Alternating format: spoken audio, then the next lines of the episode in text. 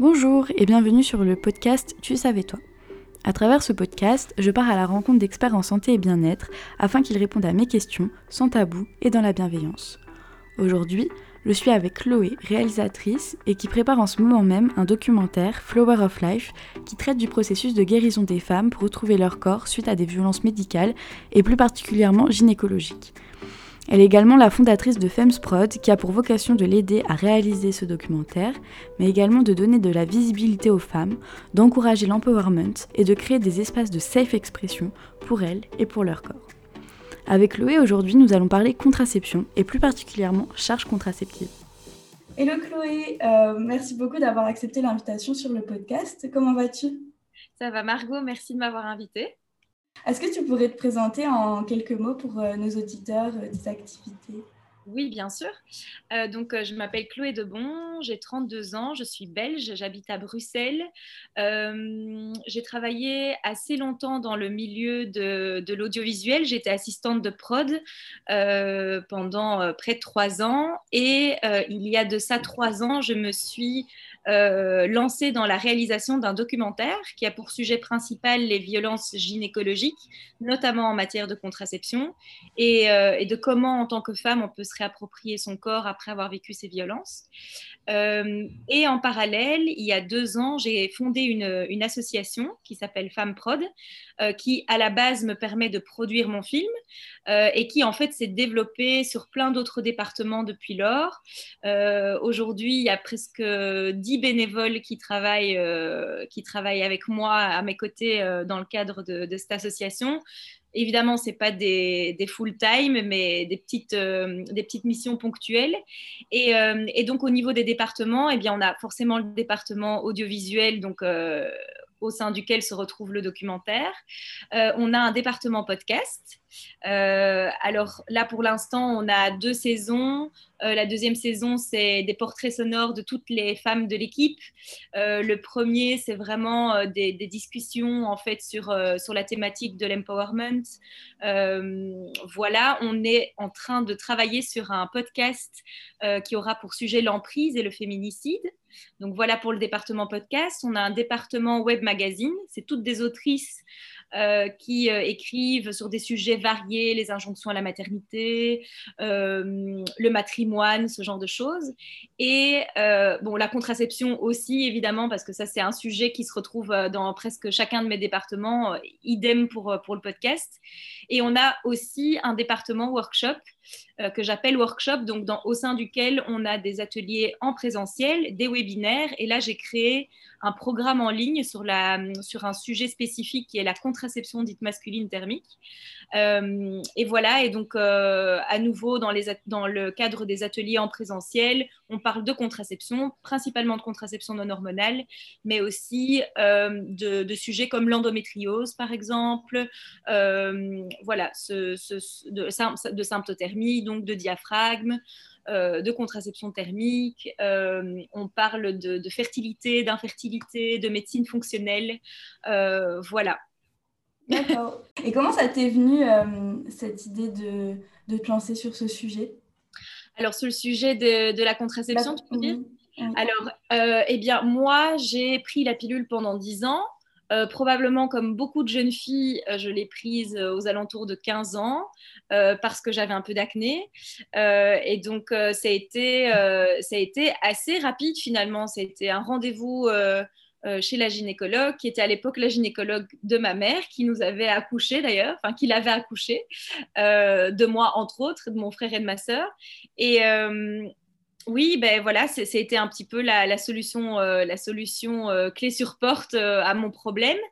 et j'ai voilà, et j'ai pris quand même ce moyen de contraception pendant 10 ans, donc jusqu'à 25 ans où là, j'ai euh, pris connaissance des dangers potentiels que pouvait euh, avoir la pilule. Euh, à l'époque, il, y avait il y avait ce gros scandale avec Marion Lara qui a eu un gros souci en lien avec sa, avec sa pilule et qui a fait une thrombose. et moi, en fait, ça m'a ça n'a pas généré forcément de la peur, mais plutôt ça m'a... Pardon?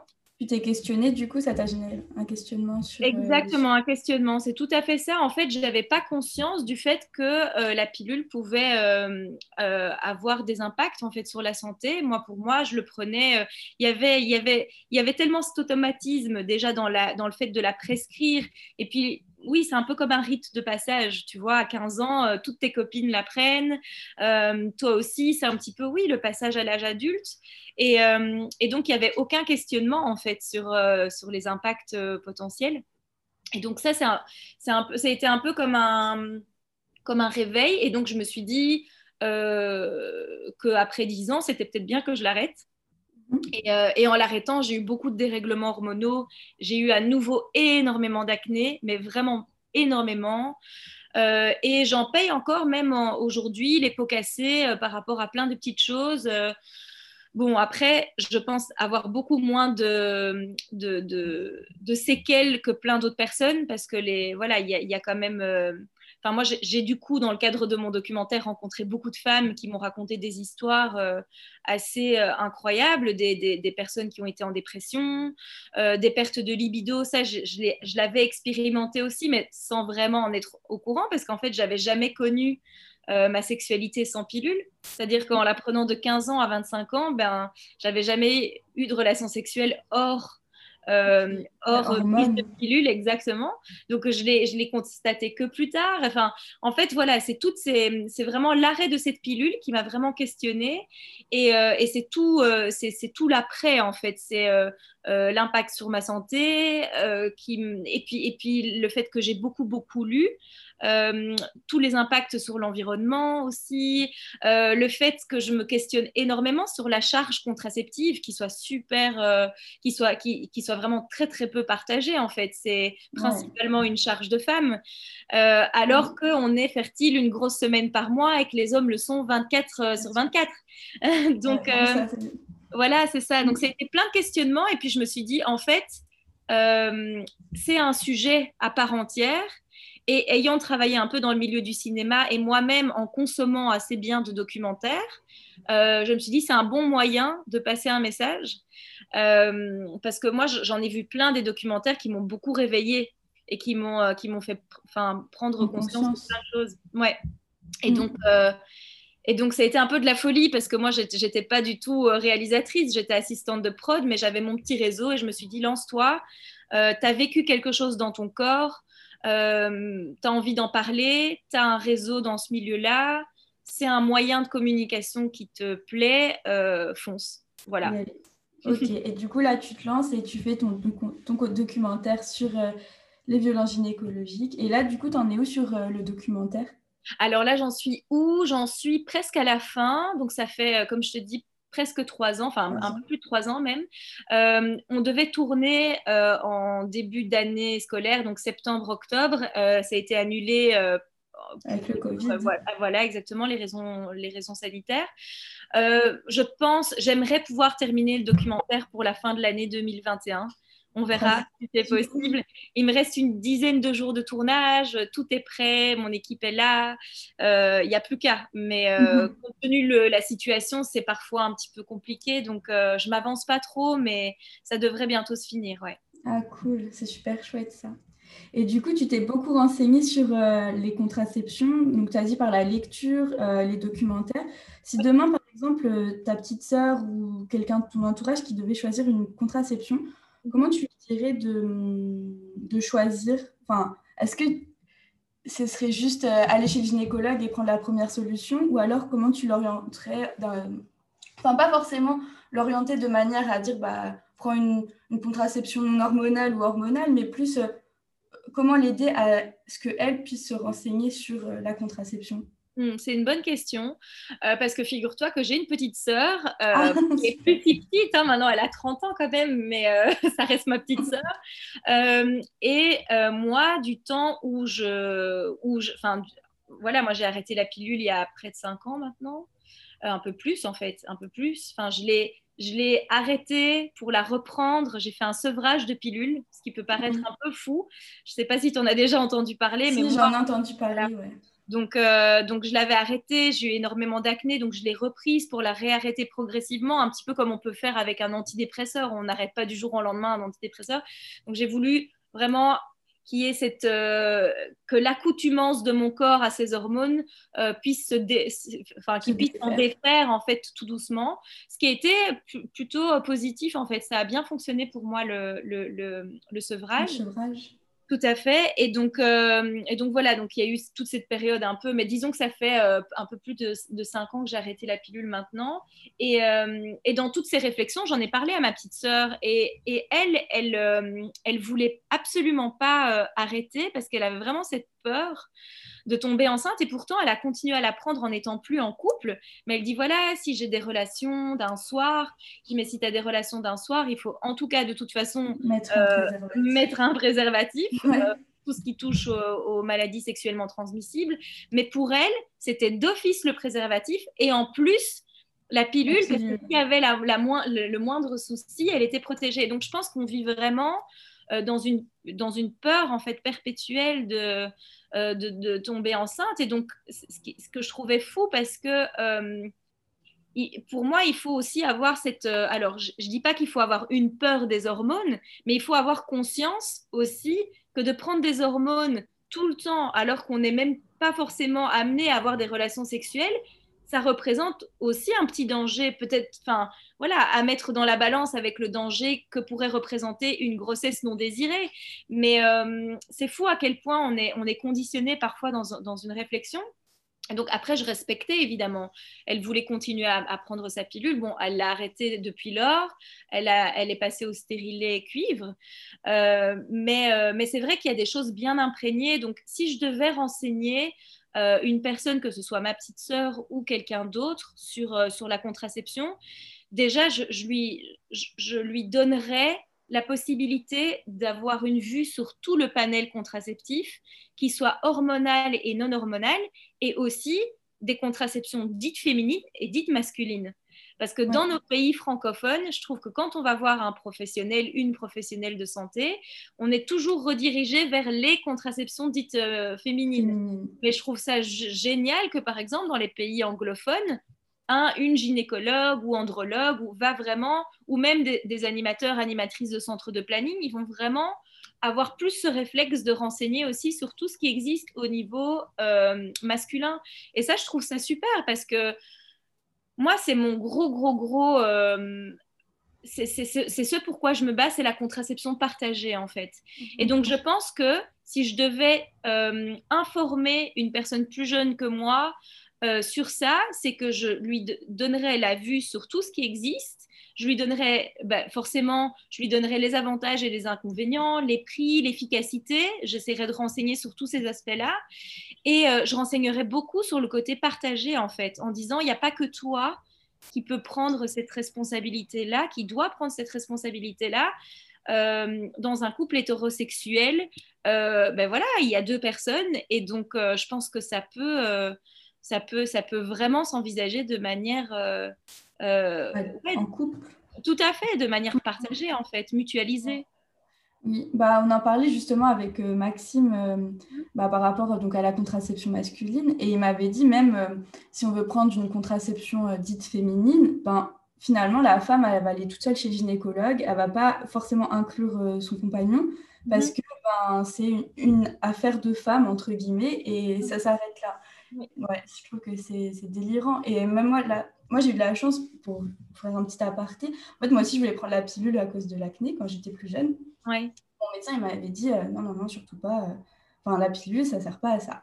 Et donc, j'ai pas pris la pilule et euh, j'ai attendu longtemps avant d'avoir une contraception puisque ben, je n'avais pas de copains quoi, avant. Et, et c'est vrai que ça, du coup, en grandissant, j'ai pu voir euh, j'ai pu avoir, prendre le temps en fait de me, de me, renseigner sur toutes les contraceptions et même en me renseignant à fond, j'avais jamais, j'avais jamais entendu parler de la contraception masculine avant. Et je trouve mhm. que ça c'est quand même fou de se dire c'est des moyens qui existent et que mhm. finalement on n'entend pas parler du tout quoi. Ouais c'est ça, mais ça m'étonne pas que tu n'en aies pas vraiment entendu parler.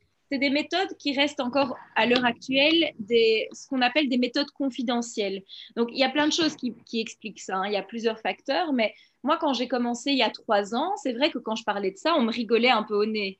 Là, maintenant, euh, je sens une réelle évolution parce que quand j'en parle, c'est pris au sérieux. Il y a quand même de plus en plus de personnes qui, euh, euh, qui, euh, qui, voilà, en fait, de plus en plus de personnes qui l'utilisent, je dirais pas, mais qui s'y intéressent, en tout cas, oui.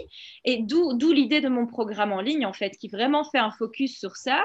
Donc, à travers le programme, on renseigne vraiment sur tous les aspects, euh, que ce soit des aspects plus techniques, euh, le protocole, combien d'heures on le porte, euh, forcément tout, ce dont je te parlais tout à l'heure, les avantages, les inconvénients, l'efficacité, le prix, tout, ce qui, tout ce qui permet de s'en emparer, donc le spermogramme, le choix du laboratoire, ce genre de choses, l'examen génital pour voir s'il n'y a pas de contre-indication. On parle de tout ça, mais on parle de tout ce qu'il y a autour aussi, c'est-à-dire que on parle de, la sexualité, d'une autre sexualité qui peut être envisagée euh, quand, ben quand l'homme se contracepte, quand on est à deux à se contracepter dans un couple, qu'est-ce que ça a comme impact? Parce qu'il y a moins de charges. Euh, la charge contraceptive, du coup, est beaucoup plus équilibrée. Donc, il y a aussi vraiment quelque chose de, plus libre dans la sexualité. On a parlé de, de sexualité non pénétrative aussi, parce qu'on est très... Euh, on, est très aussi euh, conditionné dans, dans, un,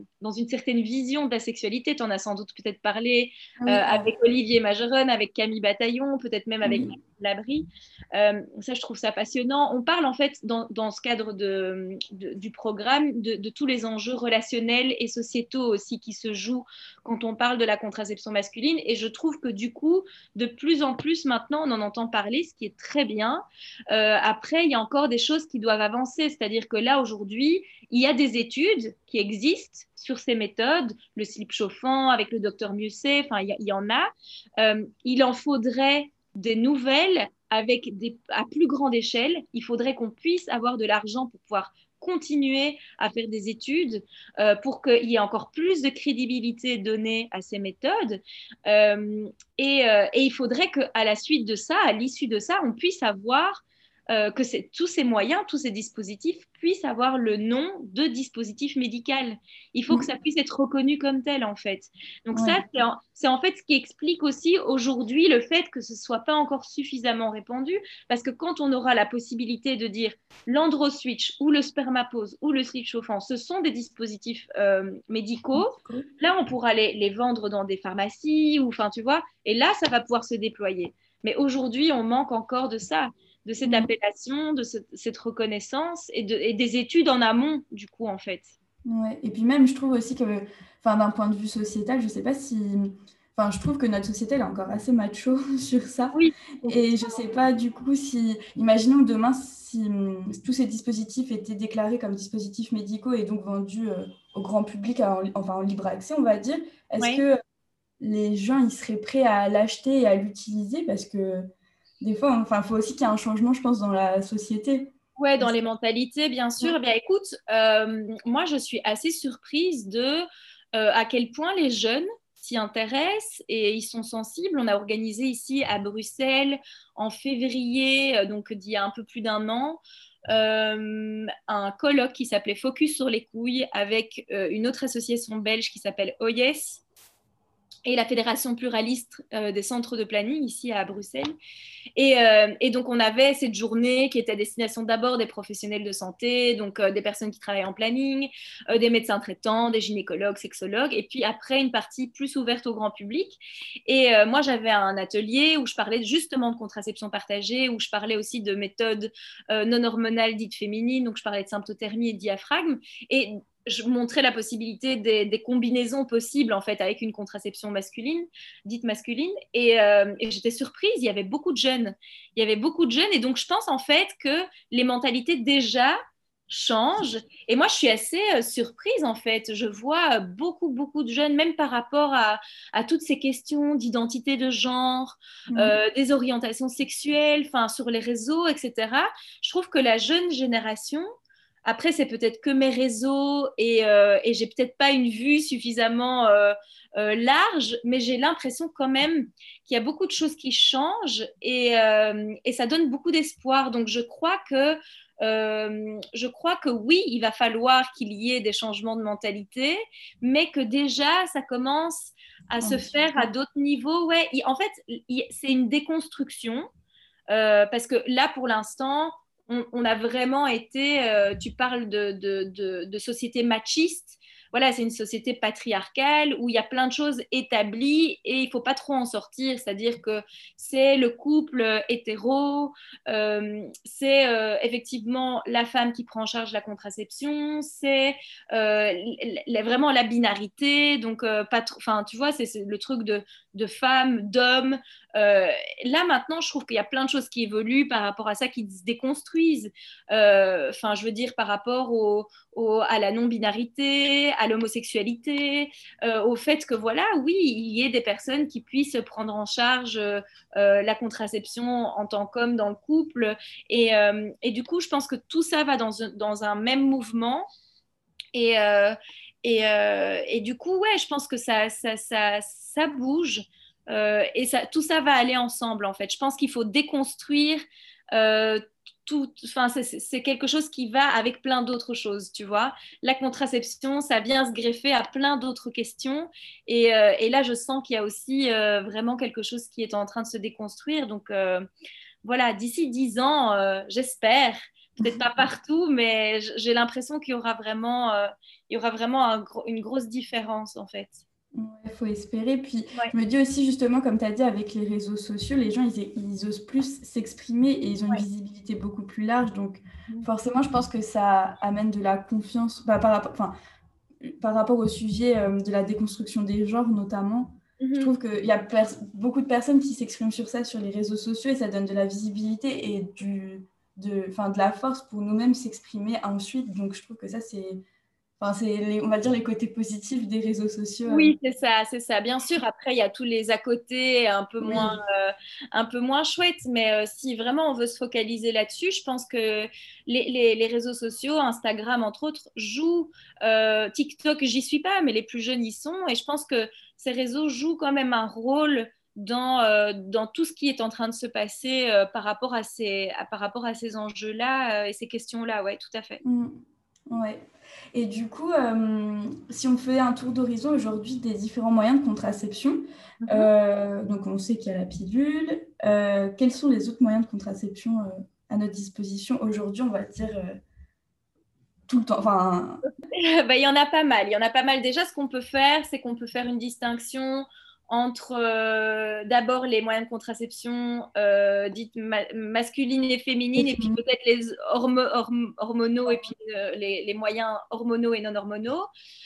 si on commence par les, les, méthodes dites féminines, alors pour ce qui est de l'hormonal, j'espère ne rien oublier, j'ai pas pris de notes, mais bon, tu as la pilule, effectivement, là tu en as plein de sortes, hein, tu as les, les œstroprogestatives, et puis euh, là, donc, où tu as les deux, puis tu as les, juste les progestatives qui se prennent en continu. Euh, les, les œstroprogestatives, là, tu les bloques, enfin, tu, tu, tu, les arrêtes pendant une semaine en général. Tu as l'anneau, euh, l'espèce de le ring là que tu, que tu insères au sein du dans, donc dans le vagin tu as les patchs tu as les, les piqûres aussi tu as les piqûres qui sont trimestrielles en général euh, tu as le stérilet hormonal aussi. Il y a mhm. l'implant, euh, je pense que c'est à peu près tout pour ce qui est de l'hormonal. Pour le non-hormonal, tu as le stérilet, euh, donc le DIU, le dispositif intra-utérin cuivre. Tu as la symptothermie, qui est une méthode d'observation de cycle avec la prise de la température et l'analyse de la glaire cervicale et ou la position du col de l'utérus. Tu as le diaphragme, tu as le préservatif féminin aussi. Euh, bah après, tu as toutes les autres méthodes qui sont les méthodes Billings, Ogino, euh, qui ne sont, pas, sont pas à confondre avec la méthode symptothermique. La méthode Billings, euh, c'est vraiment l'analyse de la glaire cervicale. Ogino, puis, méthode calendrier. Enfin bon, je vais peut-être pas rentrer dans les détails, mais tu en, as d'autres.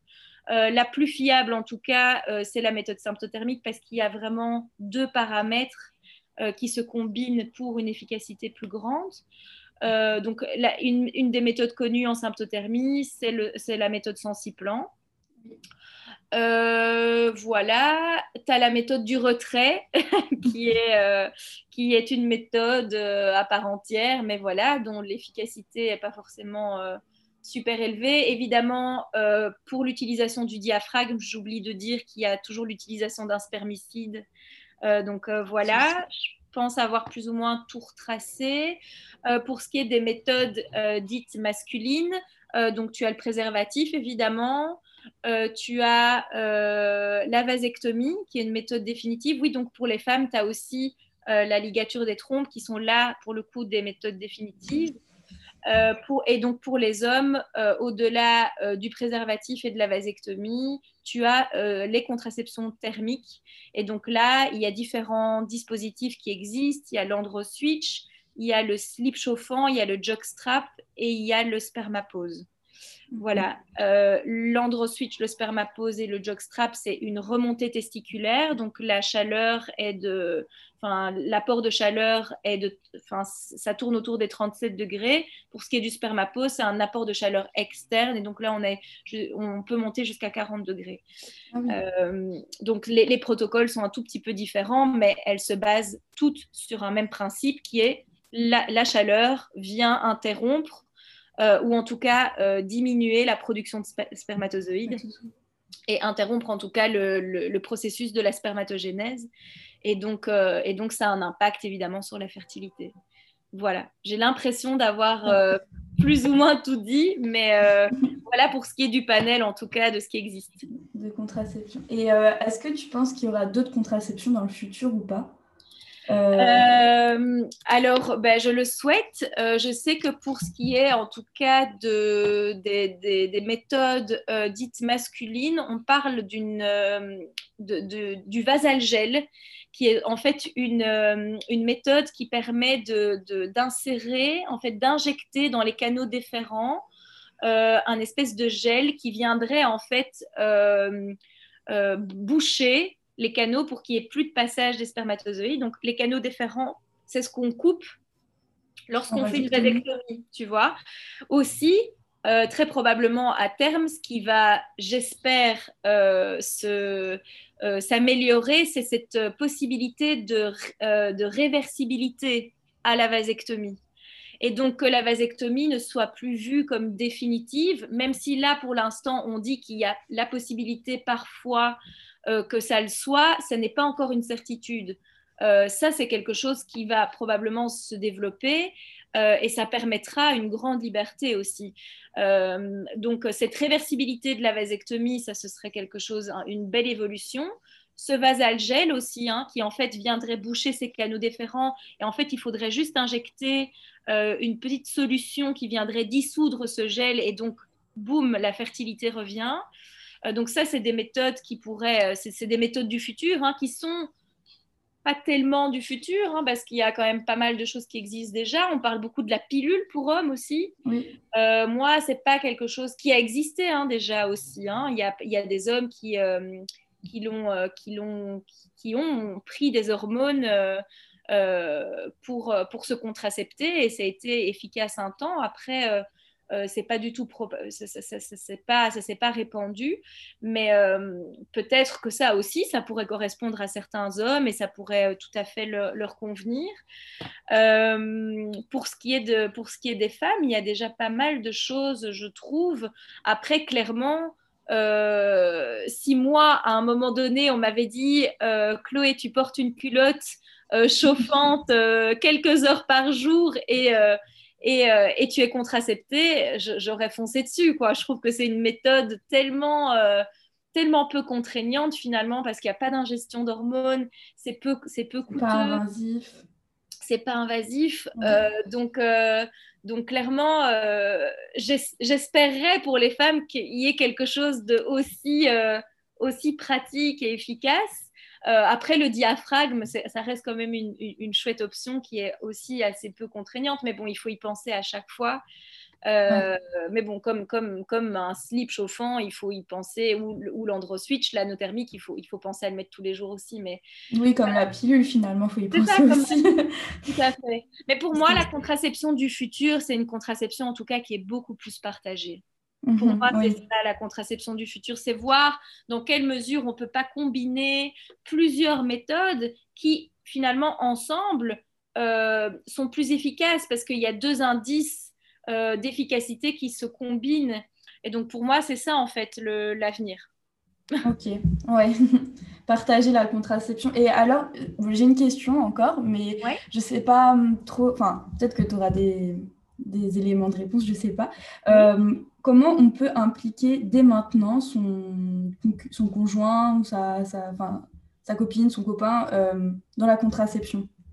Bah alors moi je pense que déjà c'est un dialogue.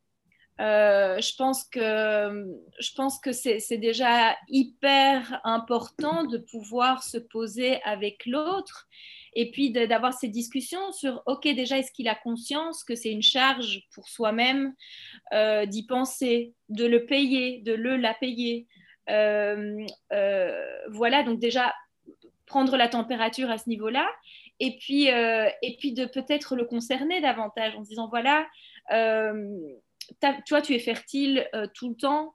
Euh, comment est-ce que tu pourrais euh, prendre ta place sur ce terrain de la contraception? Et, et, qu'est-ce qui, qu'est-ce qui pourrait te convenir comme, Comment tu pourrais te sentir à l'aise par rapport à ça? Parce que c'est clair qu'il y a eu, clairement, les hommes aujourd'hui se sont vraiment déchargés de cette responsabilité-là.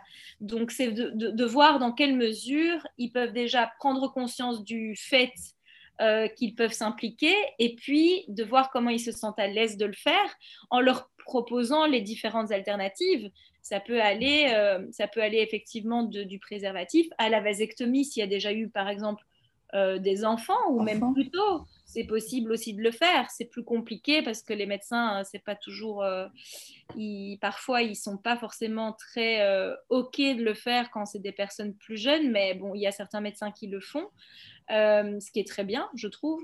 et puis, ben, la contraception thermique aussi, c'est de se dire voilà, est-ce que est-ce que toi, c'est quelque chose que tu pourrais intégrer dans ton quotidien? Et, je pense que c'est prendre le temps, en fait, avec l'autre de parler de ça.